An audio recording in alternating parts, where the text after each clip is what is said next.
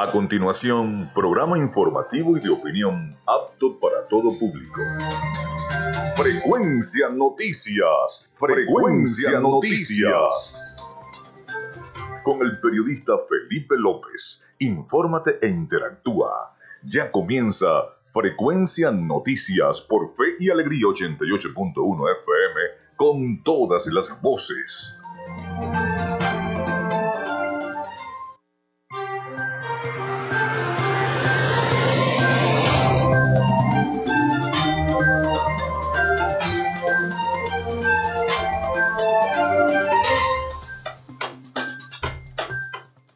Amigos, muy buenos días, ¿cómo están? ¿Cómo se sienten? Feliz inicio de semana. Bienvenidos a Frecuencia Noticias a través de Radio Fe y Alegría 88.1 FM. Un placer estar con todos ustedes. Les saluda Felipe López. Mi certificado el 28108, mi número del Colegio Nacional de Periodistas el 10571. En la producción y community manager me acompaña como siempre en cabina la licenciada Joanna Barbosa, su CNP 16911.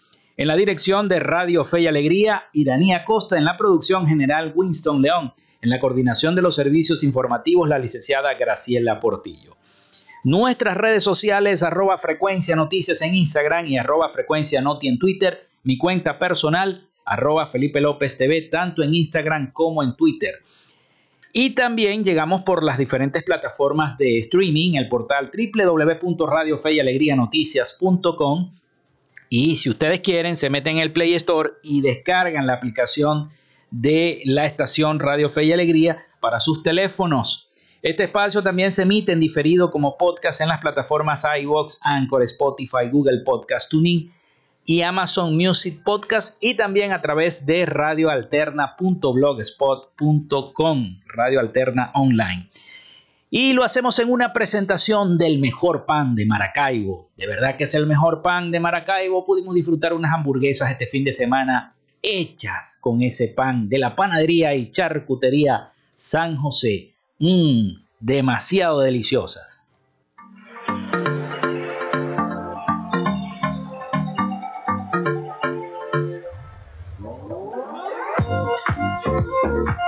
Si estás buscando el mejor pan de la ciudad para tu hogar o piensas en un emprendimiento de comida rápida y necesitas el pan de hamburguesa o perro caliente más sabroso de Maracaibo, en la panadería y charcutería San José te estamos esperando, con la mejor atención y el pan más caliente y delicioso. Tenemos para ti el pan francés, dulce, campesino, andino, el pan relleno de guayaba, las lambadas y las sabrosas quesadillas. También tenemos pastelería Estamos ubicados en el sector panamericano, Avenida 83 con calle 69, finalizando la tercera etapa de la urbanización La Victoria. Para pedidos, comunícate al 0414-658-2768. Panadería y Charcutería San José, el mejor pan de Maracaibo.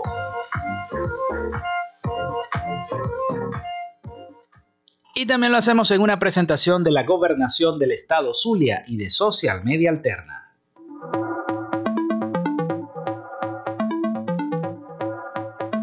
Gracias a la gente de Social Media Alterna hacemos posible la interacción tecnológica en redes. Si estás buscando quien te brinde asesoría o lleve las redes sociales de tu empresa o negocio, es momento de hacer el contacto con Social Media Alterna. Diseño de logos profesionales, Community Manager, diseño y administración de páginas web, podcast y radio online.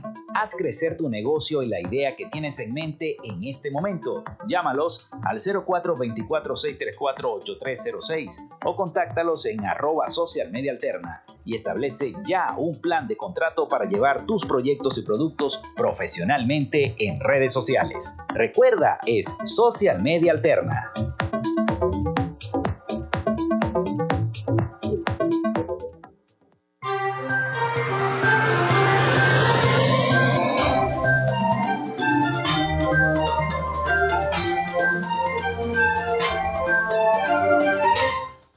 Bueno, ya estamos acá con todos ustedes para llevarles toda la información. Y precisamente ya nos están llegando mensajes al 0424-634-8306. Recuerden mencionar su nombre y cédula de identidad ahí a ese teléfono.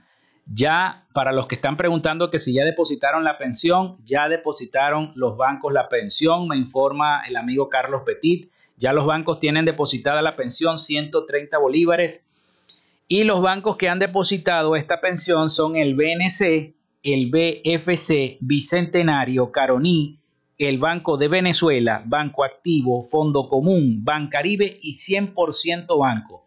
Les repito, ya la pensión está depositada. Pueden pasar por allá por los bancos a cobrar su pensión. A los amigos de la tercera edad que siempre están en sintonía de nuestro programa y pendientes, eh, preguntándole al amigo, saludos a Carlos Petit, que siempre nos mantiene informados sobre el cobro de la pensión y siempre se mantiene también en sintonía de nuestro programa. Así que bueno, ya está depositada la pensión en los bancos que mencioné. Les vuelvo a repetir los bancos, el BNC, el BFC, Bicentenario, Caroní, el Banco de Venezuela, Banco Activo, Banco Fondo Común, Bancaribe y 100% Banco. Bueno, comenzamos entonces con las efemérides y las noticias bueno, porque hoy es comienzo de semana, 22 de agosto, lunes 22 de agosto, y un día como hoy inicia la revolución haitiana en el año 1791. Fue el primer movimiento revolucionario de Afroamérica que culminó en la abolición de la esclavitud en la colonia francesa de Saint-Domingue y la proclamación del primer imperio de Haití. También muere Pedro León Torres en el año 1822, militar venezolano. Nace Joaquín Crespo en 1841, militar y político venezolano. También este, muere José Escolástico Andrade Pirela en 1876, militar venezolano. Se funda la Cadillac Motor en 1902. Nace Armando Escanone en el año 1922, ingeniero y gastrónomo venezolano. Presidente y fundador de la Academia Venezolana de Gastronomía, conocido por esa, ese tomo de libros que se llama Por mi cocina.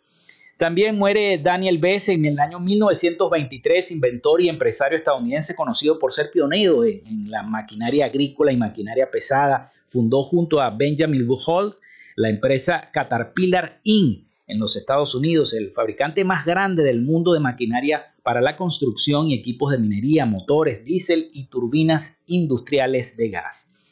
También el beisbolista venezolano Miguel Cabrera entra al exclusivo club de los 500 honrones al conectar su honrón número 500 en la sexta entrada frente al lanzador Steven Mans en los de los Azulejos de Toronto, convirtiéndose así en el jugador número 28 en la historia de las grandes ligas en lograrlo y el primer jugador en hacerlo con los Tigres de Detroit en el año 2021. Así que, y también quiero felicitar a todos los que hacen el folclore nacional porque hoy es Día del Folclore, a todos los gaiteros, los músicos que hacen música venezolana, música llanera. Bueno, felicitaciones a todos ellos por este Día del Folclore. Vamos entonces con las noticias acá en frecuencia.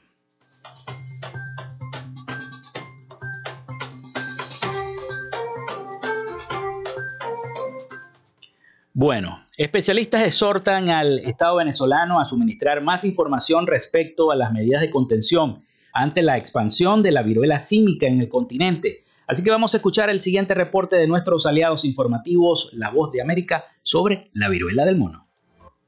El Ministerio de Salud de Venezuela informó en junio que fue detectado un primer caso sospechoso de viruela símica en un paciente proveniente de España y anunció que se encontraba haciendo el despistaje en la cadena de contagios para establecer un cerco epidemiológico. Sin embargo, desde entonces no se ha presentado una actualización del estatus de la situación. Ante las pocas campañas de educación e información respecto a la enfermedad, el médico pediatra y vicepresidente de la Academia Nacional de Medicina, Unidad de Urbina, hace un llamado a las autoridades venezolanas. Primero de información, segundo, saber en qué estatus está el método de control que están o deben implementar en caso que aumenten los casos. Y pues estamos viendo con preocupación cómo ha ido aumentando los casos en América Latina, en países vecinos. Entonces, pues Venezuela, como toda la región, estamos expuestos a que lleguen más casos y el llamado es al Ministerio Popular de la Salud para que implemente y explique qué está haciendo en materia de contención. Manuel Figueres Esparza, presidente de la Sociedad Venezolana de Infectología, reitera que los contagios ocurren cuando existe contacto estrecho piel con piel y añade que en general el factor de mayor riesgo son las múltiples parejas sexuales. Y hombres jóvenes porque los adultos que tuvieron la vacunación de la viruela antes de los años 80, ante los años 70, tienen algún tipo de protección que pueden mantener. Luego de que la Organización Mundial de la Salud declaró la viruela símica como emergencia de salud pública internacional, la Academia Nacional de Medicina de Venezuela recomendó al gobierno del presidente Nicolás Maduro declarar una alarma sanitaria, asegurar la transparencia en el manejo de información, reforzar la capacidad para el diagnóstico, desarrollar programas de vigilancia epidemiológica e iniciar las diligencias para garantizar el acceso futuro a antivirales y vacunas contra la enfermedad. Carolina Alcalde, Voz de América, Caracas.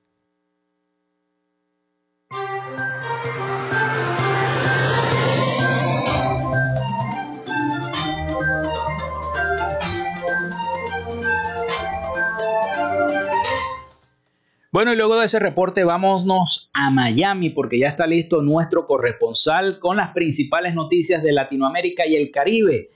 Bienvenido al licenciado Rafael Gutiérrez. Adelante, Rafael.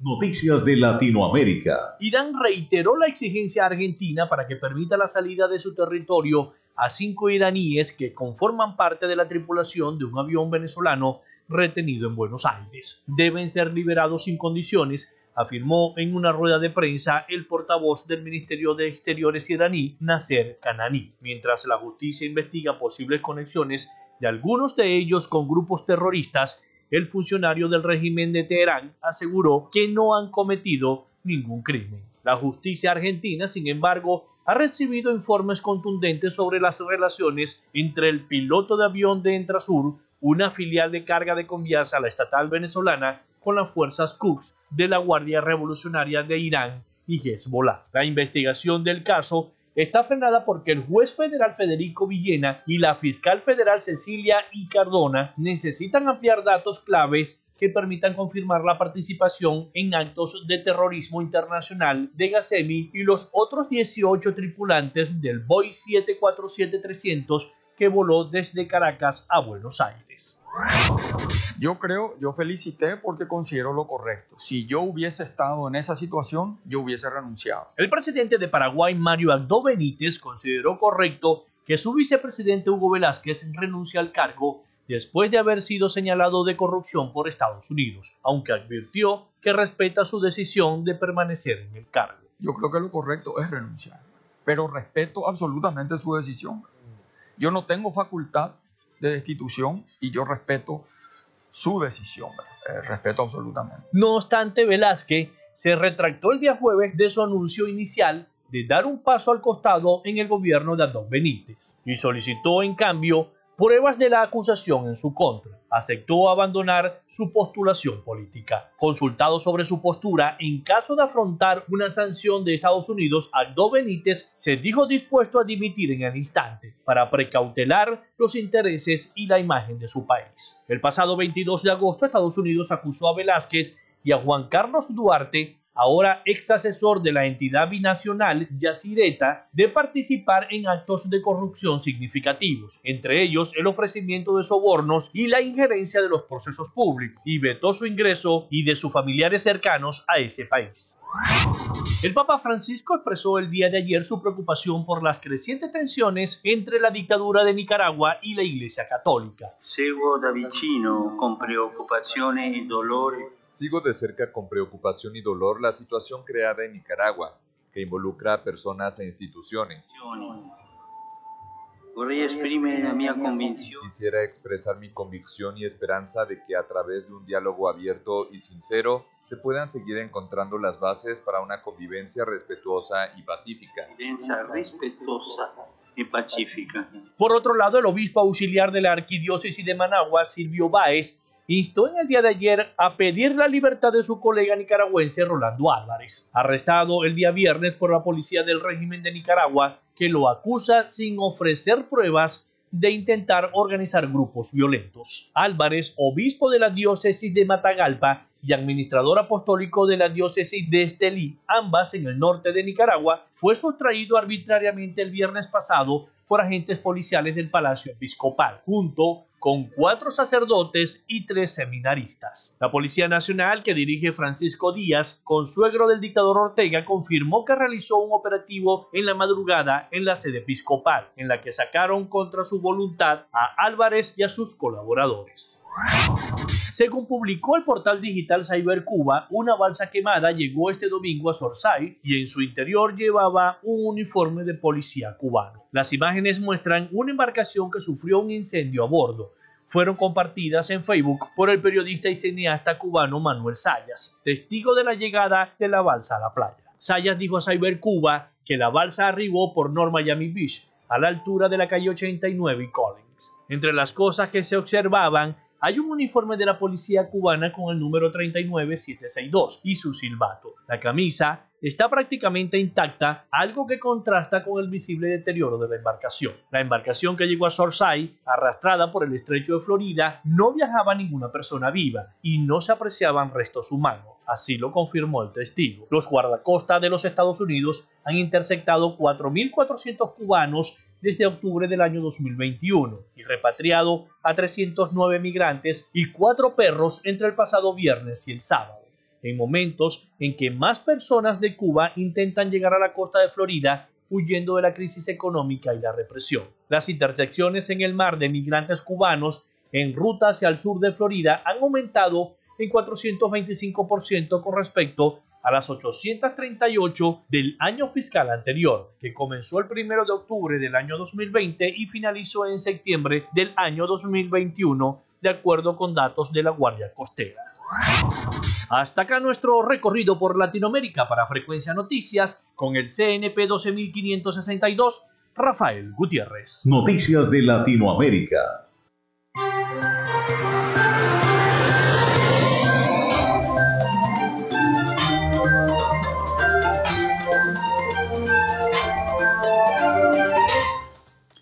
Muchísimas gracias a Rafael Gutiérrez Mejías con las principales noticias de Latinoamérica y el Caribe. Vamos a la pausa y ya regresamos con nuestro invitado de hoy, nuestra sección. Hoy dialogamos con el legislador Edgar Antunes, vicepresidente del Consejo Legislativo del Estado Zulia. Ya venimos con más. Ya regresamos con más de Frecuencia Noticias por Fe y Alegría 88.1 FM con todas las voces. En Radio Fe y Alegría son las 11 y 20 minutos. En el IRFA puedes terminar tu bachillerato y graduarte como técnico medio en mantenimiento mecánico, servicios de salud, agroecología y contabilidad. Las inscripciones están abiertas. Contáctanos al 0424-670-6342 o al 0412-105-7273. IRFA, la oportunidad educativa para jóvenes y adultos. Inicio del espacio publicitario. Ante el costo para los maravinos en cuidar la salud y su bienestar, una solución. Mega jornadas sociales. Medicina general, pediatría, vacunación, medicamentos, barbería y peluquería, recreación, atención veterinaria y muchos más servicios del equipo de Rafael Ramírez Colina. Estamos sintiendo desde hace mucho tiempo atrás que no lo habíamos sentido la obra de salud en las comunidades. La alcaldía de Maracaibo continúa construyendo soluciones. Fin del espacio publicitario. De lunes a viernes, justo a mediodía, usted tiene una cita con la información del momento en punto y seguimos. De 12 a 1 de la tarde por la Red Nacional de Radio Fe y Alegría. Punto y seguimos. Reciclemos y cuidemos a nuestra ciudad. Como generadores de desechos, somos corresponsables en la gestión integrada de residuos sólidos. Por eso te invitamos a separar desde el origen, identificar qué materiales podemos reutilizar, reducir el uso de bolsas plásticas y reducir el plástico de un solo uso. Este es un mensaje de El Zulia Recicla, y Fe y Alegría 88.1 FM. Estás en sintonía de Fe y Alegría 88.1 FM. Te toca y te prende.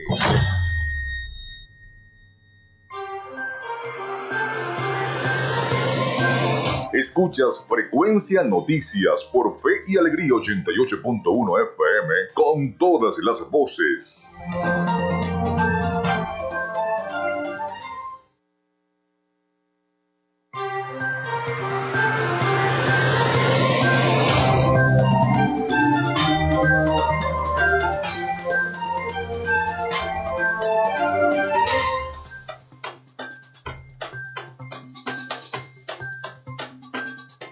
Son las 11 y 23 minutos de la mañana. Nosotros vamos con nuestra sección. Hoy dialogamos con. Váyanse de inmediato a las redes sociales arroba frecuencia noticias porque vamos a estar transmitiendo la entrevista en vivo. Así que bueno, vamos con nuestra sección. Hoy dialogamos con.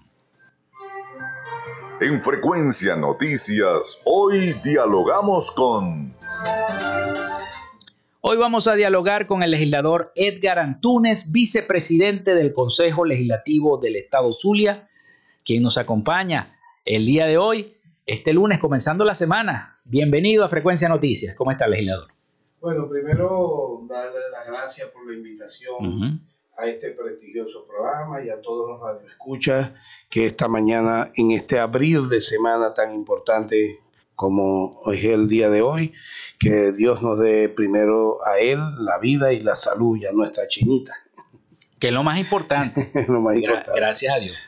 Bueno, háblenos un poquito sobre cómo está el Consejo Legislativo. Sabemos que está ahorita en una comisión. Está, no digamos que está de receso. No, para nada. No está de receso, porque yo los veo activos y trabajando, sobre todo en todos los hechos que han ocurrido, tanto en La Cañada, en Baral, como en el sur del lago. Y veo al gobernador también activo por esos lados. Pero ¿cómo está el, Consejo Legislativo? Eh, ¿Cuáles son las leyes que se han aprobado hasta el momento y las que vienen a futuro? Bueno, el Consejo Legislativo está movido, estamos trabajando, estamos haciendo un esfuerzo de ocho años que estaba solo una to tolda política que tenía allí. Y lógicamente, si había una, tolda una sola tolda política, era como una cajita muy silenciosa. Uh -huh. Ahora hay participación, yo creo que todo el que venga a defender el Zulia tiene derechos y nosotros hemos dado muestra de eso. En el, en el CLES, en el Consejo Legislativo del Estado Zulia, hay siete comisiones, una de ellas es presidida por el Bloque de la Patria y todos los demás están en las comisiones. Todas las siete comisiones están integradas por legisladores del Bloque de la Patria. Entonces esto es un gran ejemplo que damos de que todo el que quiera empujar para el desarrollo de este Estado pujante, de este Estado que fue golpeado, de este Estado que no se veía el desarrollo, estamos dados y prestos para eso. Para eso hemos dado hasta el día de hoy eh, siete nuevas leyes y aparte de eso hemos reformado varias leyes también. Uh -huh. Hemos hecho comisiones mixtas entre consejos municipales y consejos legislativos del Estado Zulia. Hemos hecho sesiones especiales, sesiones extraordinarias y lógicamente las sesiones ordinarias. 64 sesiones hemos hecho en el primer corte de los seis meses. Hemos, hemos hecho bastante, hemos hecho, hemos tomado en cuenta a personas sin mirar el color político. Acabamos de hacer una sesión del Día de los Indígenas y el orador era una persona del el bloque de la patria, del, del, PSV. Y no nos ponemos con eso, sino todo, vuelvo y repito, el que quiera aportar, nosotros estamos ganados al desarrollo del Estado. Hemos hecho la nueva ley de Insubi, que es importante en materia económica, todo lo que es timbre fiscal, todo lo que es materia eh, no orgánica, minerales no orgánicos, todo lo hemos dado en unidad. Y es algo importante que también es impor eh, decir que todas las siete leyes fueron aprobadas por unanimidad. Qué bueno. Yo creo que es un récord, no sé si nos ponemos a investigar y nos ponemos a, a ver el pasado, recapitulando. No hubo voto salvado. No hubo voto salvado porque son leyes transparentes que es lo que benefician es al Estado. y así lo hemos hecho. Hemos estado en cuando el Zulia ha pasado lo de Catatumbo, que el río Zulia acabó con el dique. Allí fuimos inclusive con legisladores del bloque de la patria, hemos estado en La Cañada, hemos estado en Baral, hemos ido a las sesiones conjuntas en el municipio Lagunilla, en Balmores Rodríguez, en Cabimas y eh, para Santa Rita en su aniversario. Hemos estado trabajando duro en función del desarrollo del Estado. Le hemos dicho al gobernador que aquí tiene un equipo de legisladores que lo que quieren es el bien para el Estado y que todo lo que sea para el Estado nosotros lo vamos a aprobar. Y así lo hemos hecho, sin tintes políticos, porque lo que queremos es el desarrollo de este Estado. Queremos que las Santa Marías del Sur empiecen a abrir como lo han hecho. Maracaibo y el Estado está abriendo la Santa María y se está saliendo nuevamente la gente, ya las universidades, ya el liceo, están eh, en, la vida cotidiana, diaria de lo que era el Zulia, lo que era Maracaibo, antes de la debacle económica y luego que llegó la pandemia. Entonces es importante de que la gente, los zulianos, tengan credibilidad en un consejo legislativo que está trabajando, que está luchando, que estamos haciendo leyes, como la casa de las leyes que somos, pero estamos aportando también la parte contralora, porque nosotros tenemos responsabilidad contralora también. En mi caso, yo presidí, pedí un derecho de palabra para el caso de Hidrolago por la cobranza y presido esa comisión, la comisión especial para la cobranza, y buscamos una palabra que no, que no fuese tan fuerte. No interpelamos, invitamos al presidente de Hidrolago. Y manifestó que si podíamos ir a su oficina, y el que no la debe no la teme. Fuimos la comisión que presido eh, de eso y fuimos a Hidrolago y conversamos con el ingeniero Freddy Rodríguez y empezamos a ver unos cambios. Hoy en estos momentos vuelve otra vez el, ruido en cuanto que el agua no llega, pero sí están cobrando en altas tasas. Sobre todo, sobre todo en los condominios de los edificios. A eso voy. recibimos muchas, muchas llamadas, muchos mensajes diciendo, oye, nos están cobrando demasiado lo que son y el agua los, no llega. Lo que son los conjuntos residenciales y las villas cerradas, está llegando un cobro alto, muy alto, y el agua llega de mes a mes, de dos a dos meses, de 20 a 20 días, y eso lo conversamos mucho, muy amablemente, tengo que reconocer, con el ingeniero Freddy Rodríguez. Pero en estos momentos, hace unos 10, 15 días para acá, vuelve otra vez el ruido en cuanto a la cobranza excesiva de costos muy elevados, y la gente no es que se está negando, la gente lo que dice, pero si tengo que pagar camiones cisternas, y tengo que pagarle hidrolago, un conjunto residencial, entonces, ¿cómo hago? Entonces, la idea no es que machuquen la tubería ni se lleven el medidor. Yo creo que la idea es que revisemos también la, la posibilidad de dar unos cobros, ex, eh, unos cobros eh, que la gente lo pueda pagar en vista de que cómo vas a pagar tú un servicio que no llega. Entonces eso es importante y lo estoy dando como primicia. Vamos a volver a tratar de conversar con el ingeniero para ese caso, pero también teníamos una comisión que preside mi colega eh, diputado José Caldera, que era la comisión de la gasolina. Ah, fuimos a conversar con, los militares y el, con el gobernador. El gobernador también fue a una comisión a Caracas y ahí vemos un cambio en el tema de la gasolina. O sea, lógicamente, al haber gasoil, al haber gasolina, la ciudad se mueve, la, la ciudad eh, adelanta, la ciudad se moderniza, porque el tema del gasoil y la gasolina para, el para todo, no solamente transporte, el transporte y el comercio, ¿no? y, y, los alimentos vienen por, por camiones. Del sur del lago del para sur del lago, entonces es importante.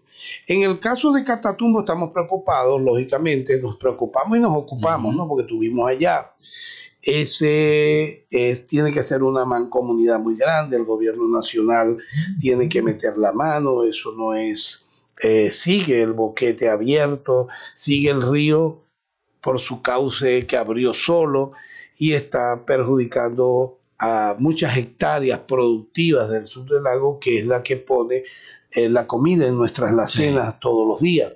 Entonces es importante hablar de eso, de que nos sigan ayudando. En el caso de Sucre, que tiene la vertiente de los ríos que viene de la montaña de Mérida.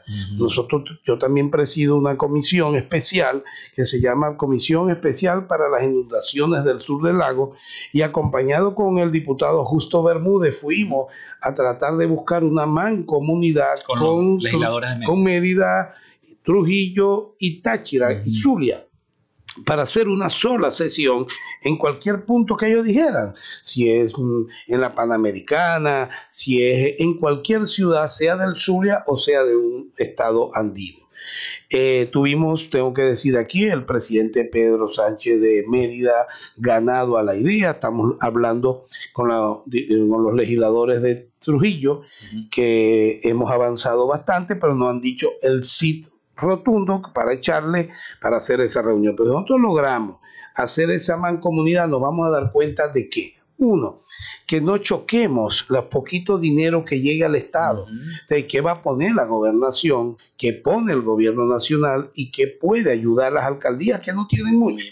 Entonces, allí ese esfuerzo se hace para un solo, todos remamos para un solo lado, porque decirte ahorita de que el gobierno nacional no ha hecho nada, vimos maquinaria, pero decir que la gobernación, el gobernador Manuel Rosales, tiene maquinaria y las alcaldías involucradas, tanto Catatumbo como Sucre, tienen aporte, pero creo que no, no, nos hemos puesto de acuerdo y por eso estamos buscando esa mancomunidad desde el CLE, desde el Consejo Legislativo del Estado Zulia, para ver cómo hacemos un solo horizonte con un solo trabajo para que los esfuerzos lleguen a la, a la población de estos municipios que en verdad quedaron en ruina. Lo que es el caso de Catatumbo, rompe la carretera que va entre el Guayabo y Encontrado, pero no es solamente eso, sino que el río está a su libre albedrío, cogiendo caminos que está abriendo solo por la fuerza de sus caudales y pidiéndole a Dios que, que no siga lloviendo. un poquito las lluvias. Entonces, bueno, legislador, vamos a hacer la pausa. Vamos a, vamos, a, vamos a hacer la pausa y entonces ya seguimos al retorno, dialogando un poco más sobre esta situación del sur del lago y también lo de hidrolago, porque yo supongo que ahorita nos empiezan a escribir los vecinos, ay, ¿cuándo van a hacer lo de, lo de hidrolago, aquello y lo otro? Vamos entonces a la pausa, ya regresamos con más.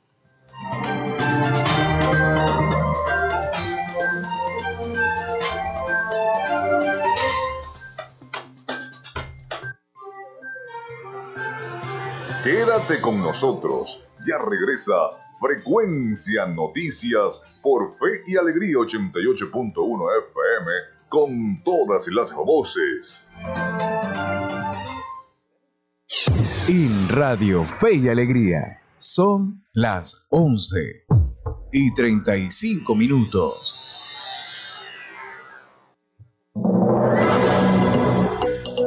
Fe y Alegría Noticias. La información al instante, en vivo y en caliente.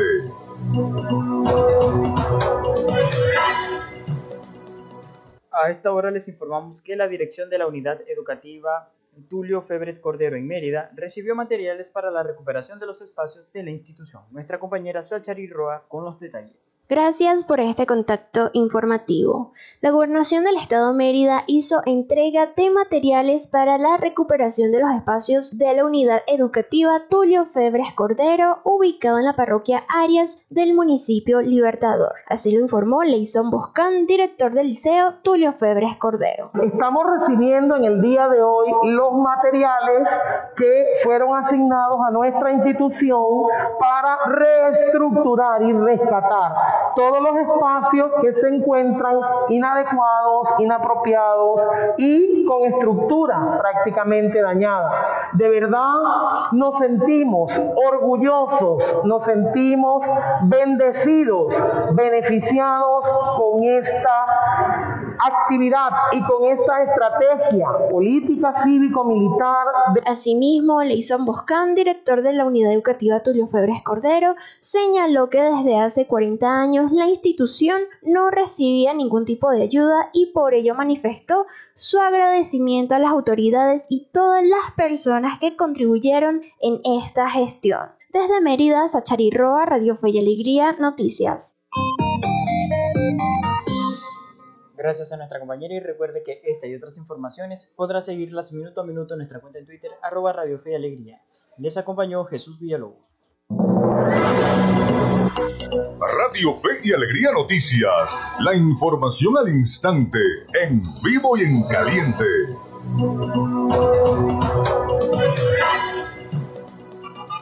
Estás en sintonía de Fe y Alegría 88.1 FM. Te toca y te prende.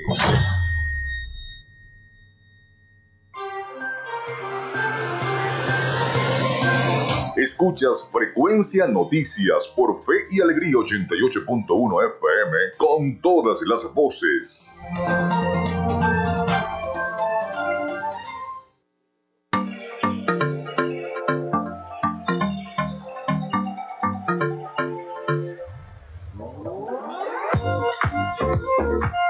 Si estás buscando el mejor pan de la ciudad para tu hogar o piensas en un emprendimiento de comida rápida y necesitas el pan de hamburguesa o perro caliente más sabroso de Maracaibo, en la panadería y charcutería San José te estamos esperando, con la mejor atención y el pan más caliente y delicioso.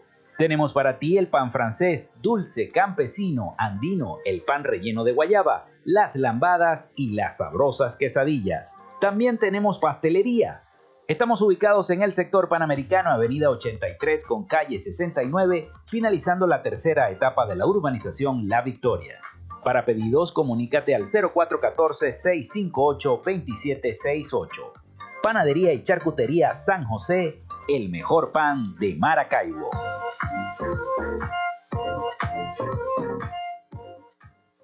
El programa Saber y Emprender ha entregado 1.500 becas a jóvenes y adultos para su capacitación en varias especialidades.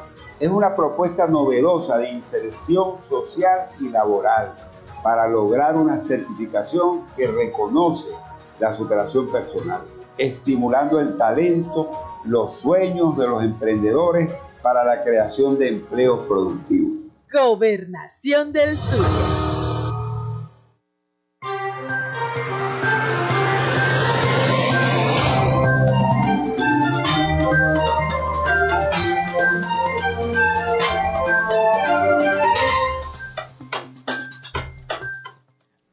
11 y 39 minutos de la mañana. Nosotros seguimos este diálogo con el legislador Edgar Antunes, vicepresidente del Consejo Legislativo del Estado Zulia. Bueno, tocó la tecla de hidrolago y dijo que era primicia, que no era una interpelación del presidente de hidrolago, es un, es un diálogo, un, acuerdo que están tratando de llegar los legisladores, incluso los legisladores pertenecientes al pueblo patriótico. Sí, claro, la comisión están dos hay dos. Eh, sí, claro, la, la diputada Lisbeth Rodríguez y Alexander Villasmil, que los dos son del Polo Patriótico y fuimos a, ese diálogo y conseguimos varias cosas. Sería mezquino no, primero el trato de caballero, de respeto cada quien en su ala, pero también conseguimos, le hablamos de la mancomunidad del municipio Baral y Valmores Rodríguez, lo logramos con una ruptura de la tubería de 42 pulgadas, pusieron la tubería, nosotros desde las alcaldías se puso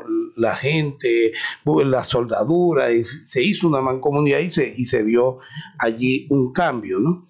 Y lógicamente el problema de, la costa oriental es grave, ¿no? Pero se está luchando.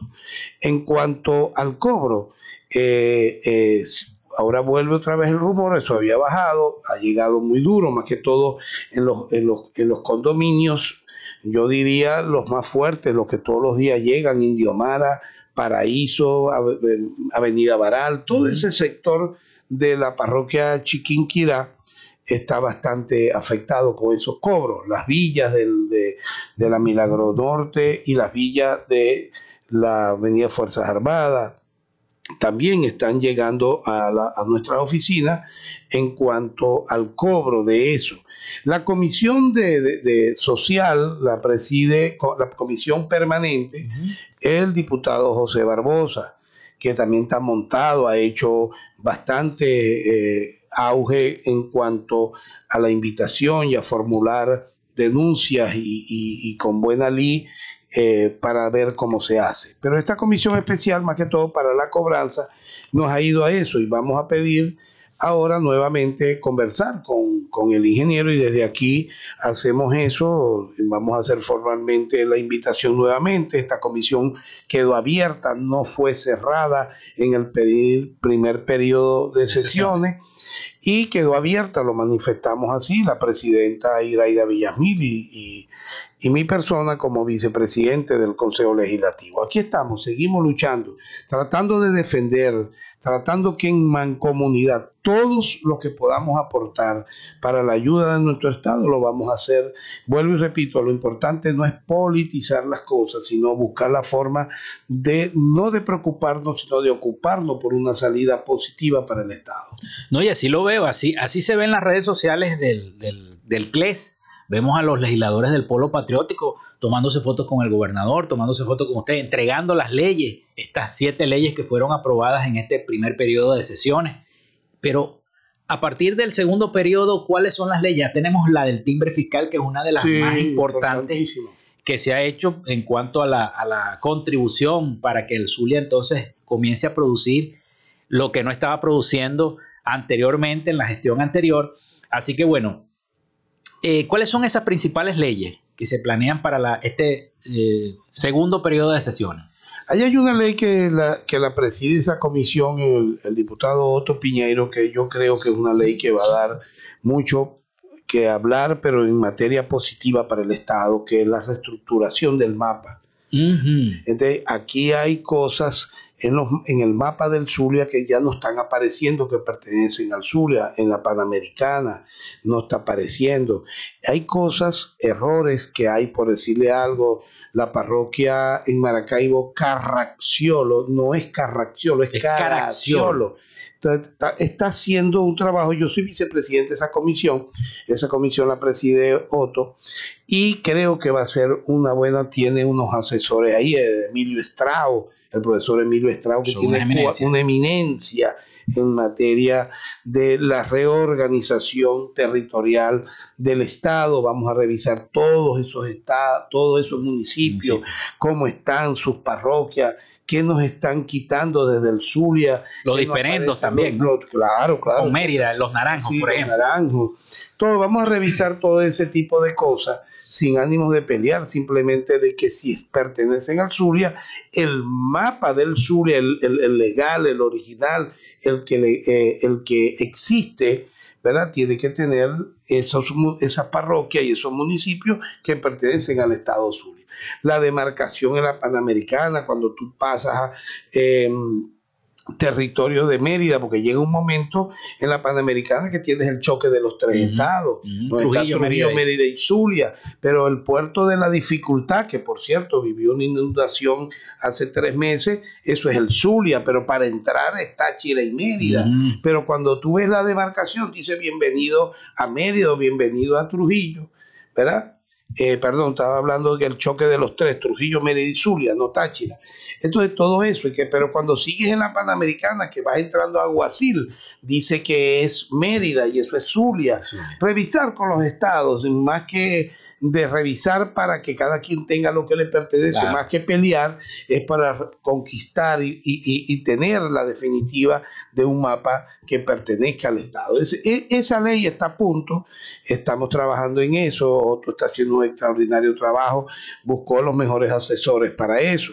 Y tenemos la ley también de las mujeres, está a punto, la tiene la presidenta de esa comisión y la joven diputada Yeixel Pérez, que es presidenta de la FCU, pero también es diputada. La diputada más joven, ¿no? La más joven del CLES.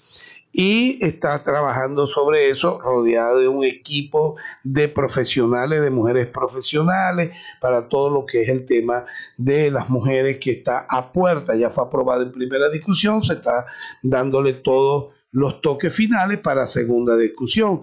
Tuvimos, y eso me tocó a mí, eh, como dije yo en esa sesión, presidirla. Estuve de presidente encargado una semana y me tocó eh, presidir esa, esa ley que fue aprobada, la del niño especial, niño, niña, adolescente con materia especial. Y me, me enorgulleció mucho, porque yo tengo un hijo especial y sé lo que pasa eh, un padre o una madre donde tiene en ese hogar. Yo siempre he dicho que Dios sabe dónde pone un hijo especial porque es de dedicación, es de trabajo, es de esfuerzo, de constancia y no se consigue un colegio adecuado para Sí. ello, ni está el médico gratuito para dar el tratamiento, todo ese tipo de cosas es importante y esa ley fue aprobada por unanimidad, todas las leyes y esa la hizo eh, nosotros tenemos comisiones y subcomisiones. Esa comisión la preside Yaxel Pérez, pero la subcomisión Andrea Mar. Entonces, allí sin ánimos de, de celos, ni mucho menos, bueno, vamos para adelante y Andrea hizo un extraordinario esfuerzo de trabajo para esa ley. Aquí la tuvimos a, a la diputada. Sí, qué bueno. Lo tuvimos antes y después. Y después, qué bueno, qué bueno.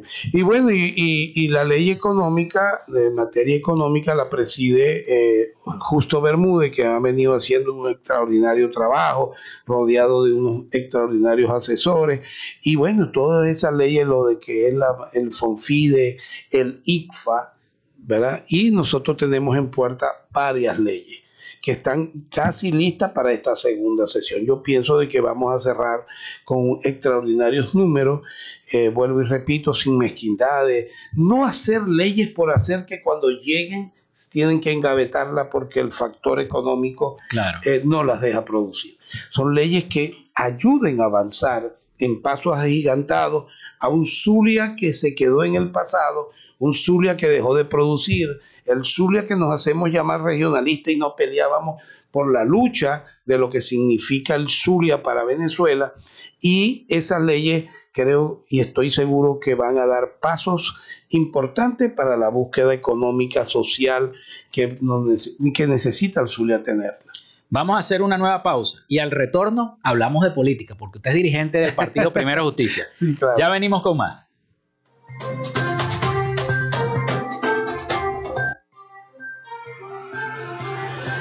Ya regresamos con más de Frecuencia Noticias por Fe y Alegría 88.1 FM con todas las voces. En Radio Fe y Alegría son las 11 y 49 minutos. Inicio del espacio publicitario.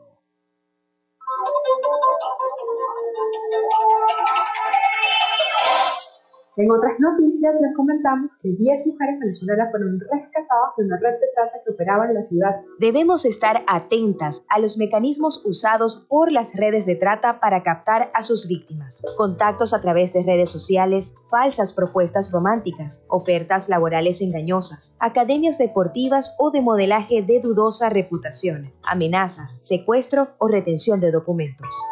La información nos ayuda a prevenir el terrible delito de la trata de personas. Este es un mensaje de Molière para seguir aprendiendo juntas. Entre todas podemos mantenernos libres y seguras.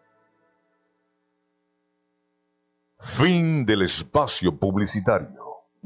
Andrés Cañizales, Miguel Valladares y Valentina Saldivia te informan desde las 7 de la noche. La copla y la danza del oriente. De lunes a viernes, entérate de todo lo que sucede en este país. En este país, mi país, tu país. En este país, por Fe y Alegría 88.1 FM, te toca y te prende. Democracia y gobernanza. La Asamblea General de las Naciones Unidas del 18 de diciembre de 1992 proclamó la Declaración sobre los Derechos de las Personas pertenecientes a minorías nacionales o étnicas, religiosas y lingüísticas, manifestando en su artículo 4 que los estados deberán adoptar medidas apropiadas de modo que, siempre que sea posible, las personas pertenecientes a minorías puedan tener oportunidades adecuadas de aprender su idioma materno o de recibir instrucción en su idioma materno. Conoce y defiende tus derechos. Democracia y gobernanza. Un mensaje de Radio Fe y Alegría. Fe y Alegría, 88.1 FM. te toca y te prende.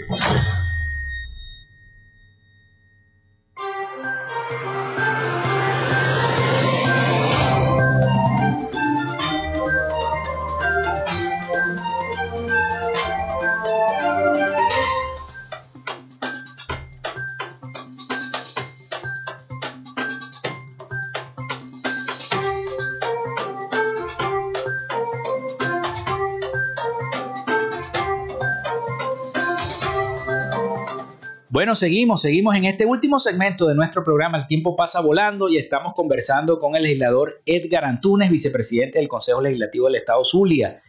Vamos a hablar de política, pero antes hablemos también del acto del Día del Periodista. Claro, claro. Esa entrega de ese Bonito. premio bien bonito. ese Esa comisión la preside, la preside eh, Jover Sánchez, le puso mucho corazón a eso. En verdad se hizo una comisión eh, muy imparcial, se tomó en cuenta en la comisión para elegir el premio eh, gente de Cabimas, representante de la costa oriental del lago, la de Cabimas y Lagunillas. Estuvo la profesora Margarita, estuvo gente en verdad de muchos años, eh, la representante del Colegio Nacional de Sección Zulia. Eh, esa comisión estuvo, en verdad, tengo que quitarme el sombrero, en verdad fue muy equilibrada, se vieron los resultados. La sesión con el orador de orden que aprobamos fue, a mí a, le Daniel y que me pareció que fue muy equilibrado y muy acertado. Luego de esa sesión maravillosa vinieron los premios la semana pasada y se cumplió con los premios, con todo. Bueno, yo quiero desde aquí también felicitar a Jover por eso, un trabajo de todo, pero al César lo que es del César, Así le es. puso mucho corazón y como yo no sufro de... El, me- el mediocre mira para atrás y se asusta cuando, Así ve, es. cuando ve la sombra y es la de uno mismo, ¿no? Y uno en política tiene que surgir con, con constancia, trabajo y dedicación, eso es lo único, y honradez, por supuesto. Pero eh, a los méritos hay que darlo. Es un CLES bien equilibrado, con gente muy joven, quizás el que tiene más experiencia, que no es la primera vez que soy, pero mucha gente nueva, gente joven y gente con ganas de, de- de aportar y ayudar al sur. Bueno, felicitaciones a- al, al legislador Jover. Saludos desde acá. Y esperemos tenerlo pronto en el programa también. Legislador, usted es dirigente de Primero Justicia. Ya nos quedan pocos minutos y quisiera aprovecharlos este, bajo su criterio. ¿Cómo ve usted estas elecciones primarias para el año que viene y estas futuras elecciones presidenciales? ¿Usted cree que el gobierno adelantará las elecciones como miembro? ¿Y cómo se prepara Primero Justicia en el Zulia y en los municipios para afrontar eso? Bueno, desde el tema de, de mi partido, Primero Justicia, yo soy el presidente adjunto en el Estado Zulia, vengo de ser el secretario de organización del Estado. En este periodo del 9 de, ju- de julio que fuimos a, nuestra primaria, eh, fuimos a, a- a- escoger nuestras autoridades, quedé presidente adjunto del partido.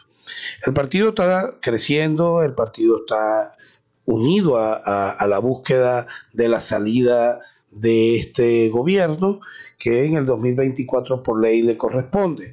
Ahora, sujeto a unas conversaciones con México, cuáles van a ser las pautas, lógicamente lo esencial que pedimos, que haya transparencia, que vuelvan a abrir la inscripción de nuestros jóvenes que no se han inscrito, nuestros recensos a las personas que están cambiadas de estado, de municipio, de parroquia.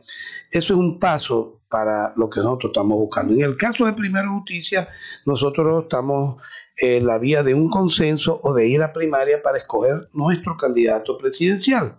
Al tener Primera Justicia su candidato presidencial, se lo ponemos a Venezuela y al resto de los que aspiran. Cada partido, Acción Democrática tendrá uno, Nuevo Tiempo tendrá uno, COPEI tendrá uno, Causa R, todos los partidos de la Unión Democrática tendrán esto. Me detengo aquí, esto es ya no como dirigente, sino como Edgar Antunes. Yo creo que a los mal llamados esos alacranes hay que invitarlos. Porque si tú no los invitas, ellos van a decir, ¿cómo? Son los mismos, no nos invitan. Y si es verdad que están negociados con el gobierno, ellos no, así los inviten no van a venir. Pero tenemos la respuesta a los venezolanos, decir, nosotros los invitamos, vengan. Pero si no lo hacen, van van a utilizar. Habrán unos que no participarán. Habrán unos que no participan porque están comprometidos con el gobierno. Pero sí estoy seguro que la primaria es la puerta que abrirá la oportunidad de escoger un solo candidato. le- de- está- estamos peleando por democracia y la democracia es escoger. No llegamos a un consenso, no llegamos a un acuerdo, vamos a escoger. En el caso de Primera Justicia, más tardar en el mes de febrero debemos estar escogiendo nuestros candidatos. Hasta ahorita hay tres precandidatos, Enrique Capriles, Carlos Ocarí, Juan Pablo Guanipa, y se escucha que el gobernador de, de Cogede, el gobernador Galinde, también se escucha, pero hasta ahorita hay tres. Eh, ¿Cómo lo vamos a hacer? Bueno, nuestros estatutos rezan que con la elección de nuestros justicieros inscritos y escogerán, pues, y saldrá uno y ese uno eh, le- lo pondremos en la mesa. En la mesa. Luego buscaremos la, la- la conversación en México para ver cómo está el tema de los inhabilitados, cómo está el tema de la garantía. Y que habla- voten los de, de los y de- que voten los, eh, los que están fuera de Venezuela, las garantías, lógico, hay el temor de lo que puede, lo que sucedió en San Francisco el día de las elecciones, las bandas armadas, hubo muertos, hubo lesionados, por cierto, muertos que todavía los acusados están fuera. Entonces, No, no se ha hecho justicia, ¿no? Eh, eso es importante también. Pero yo estoy seguro de que si nosotros trabajamos con seriedad, con constancia, trabajo, dedicación, vamos a tener un candidato único del ala que componen los 12, 13 partidos de la oposición para enfrentarlo al que el PSU, si es eh, Maduro, si es Diosdado, el que sea, pues. Pero vamos a ir a eso, basado en la conversación en México, que es difícil. Es difícil. Por último, me hiciste la pregunta, ¿adelantarán? Ya yo de este gobierno no me asombra nada. De repente llega el mes de julio del año que viene Y hay y, y no, no hemos elegido candidato y ellos dicen que es en agosto. y el Tribunal Supremo dice eh, al CNE, mira, hay que llamar a elecciones y la llamarían. pues. Y una cortica en un minuto, en, un- en menos de un minuto, pues ya está, ya casi estamos llegando ya al límite. Este, van a aceptar, ustedes como partido aceptarían la propuesta de María Corina Machado de que no haya CNE, de que no esté el Plan República, de que para las primarias, me refiero yo. Yo lo que digo es, María Corina es una mujer luchadora, una mujer constante. Yo lo que digo, si lo hacemos como ella dice, pero después vamos a una elección global, que esté el Plan República, que esté el CNE, entonces es una contradicción. Es lo mismo. Es lo mismo, este es peor. Porque aquella es la definitiva, este es el preámbulo de escoger un candidato de la oposición. Yo lo que creo es que puede ser elección, que ya lo hemos vivido, con el CNE, pero con una directiva, un equipo que esté con ellos, aparte. Que el CNE sea el, el del voto, el de la máquina, pero las pautas las de un equipo electoral que nombre la oposición para poder mancomunar allí esfuerzo entre el CNE y una comisión que haga eh, la oposición para escoger a su candidato. Pero yo estoy seguro de que hagan lo que quieran hacer. Este pueblo se cansó y yo estoy bien seguro de que nosotros vamos a salir de este mal gobierno. Bueno, muchísimas gracias al legislador Edgar Antunes por haber estado con nosotros el día de hoy, vicepresidente del Consejo Legislativo del Estado Zulia. Gracias. Muchas gracias y desde aquí, bueno, un fuerte abrazo a la compañera Iraida Villamil y a todo el equipo de legisladores, los 15 legisladores que estamos allí, principales y todo el poco de, diputados que también nos acompañan en esa suplencia, que entre todos, no es tarea mía sola ni de Iraida, entre todos hemos podido hacer lo que el Zulia necesitaba de muchos años. Bueno, hasta aquí esta frecuencia de noticias. Laboramos para todos ustedes en la producción y community manager, la licenciada Joanna Barbosa, su CNP 16911. En la dirección de Radio Fe y Alegría, Irania Costa. En la producción general, Winston León. En la coordinación de los servicios informativos, Graciela Portillo. Y en el control técnico y conducción, quien les habló, Felipe López. Mi certificado, el 28108. Mi número del Colegio Nacional de Periodistas, el 10571. Hasta mañana.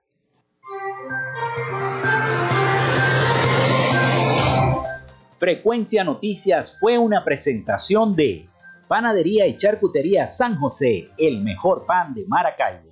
Están ubicados en el sector panamericano, Avenida 83 con calle 69, finalizando la tercera etapa de la urbanización La Victoria. Para pedidos, comunícate al 0414-658-2768. Gobernación del Estado Zulia. Social Media Alterna. Si necesitas una página web, un community manager o un logo profesional, haz crecer tu negocio y la idea que tienes en mente en este momento. Llámalos al 0424-634-8306 o contáctalos en arroba social. Frecuencia Noticias.